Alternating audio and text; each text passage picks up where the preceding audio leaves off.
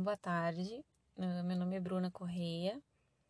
Uh, esse é o trabalho de número 4 da cadeira de Psicologia Aplicada à Administração, turma A, da professora Ângela. Uh, o trabalho é sobre esporte a cultura da performance e os modos de ser e viver na contemporaneidade. Eu vou começar a, a introdução assim, da, da minha discussão eu vou ler o trechinho do artigo do que foi disponibilizado para a gente na aula número 12 como base desse trabalho, que é do Pedro Bendassoli, eh, onde ele inicia assim: a ideia de que os indivíduos devem se tornar integralmente responsáveis por suas próprias carreiras, destino e sucesso é a parte de um credo que está na origem de uma nova cultura empresarial Nessa cultura, valores como empreendedorismo, iniciativa, performance e autonomia foram eleitos como essenciais para demarcar a linha entre o sucesso e o fracasso. Uh, bom, são vários assuntos, assim, eu vou tentar interligar eles uh, e tentar ser o mais clara possível. Então, assim, ele fala que antigamente, né, a pessoa quando nascia dependendo da, da família que ela já nascia, ela já tinha a carreira dela predestinada, né? Uh, hoje em dia não é assim. Hoje em dia, uh, cada indivíduo cria.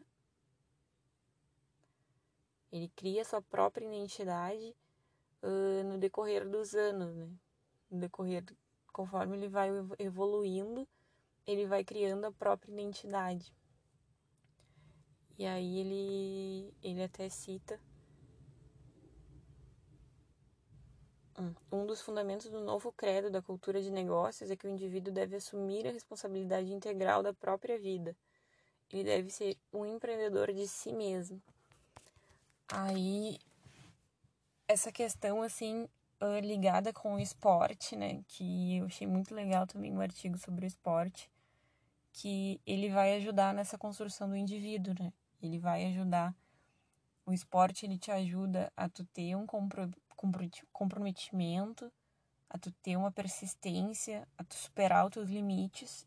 E isso tudo vai refletir na tua vida, na tua vida pessoal, em todos os outros setores, né? A tua convivência com outras pessoas, teu, a tua relação interpessoal. Uh, esses são os pontos positivos, né?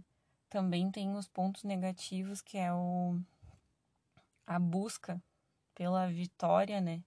Que ele fala ali a busca pelo pódio, pelo primeiro lugar do pódio sempre.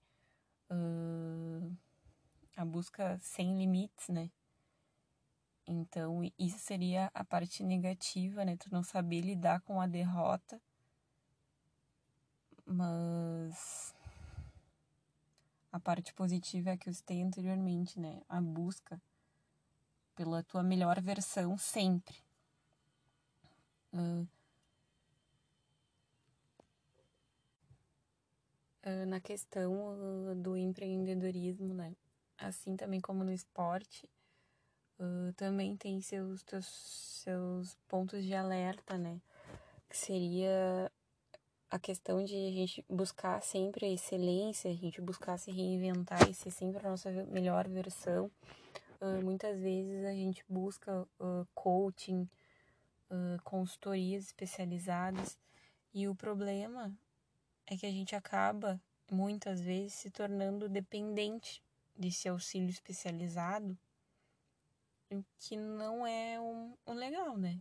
O legal é nós criarmos a nossa identidade, seja com a ajuda deles, mas não dependendo exclusivamente e sempre dessa ajuda.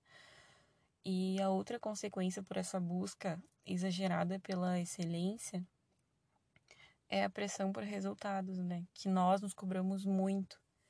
E isso, uh, em um caso de resultado negativo, uh, a frustração é muito grande e pode causar até depressão. Uh, acho que é isso. espero que eu tenha sido clara ao expor as minhas ideias, minha compreensão dos, dos textos e boa tarde.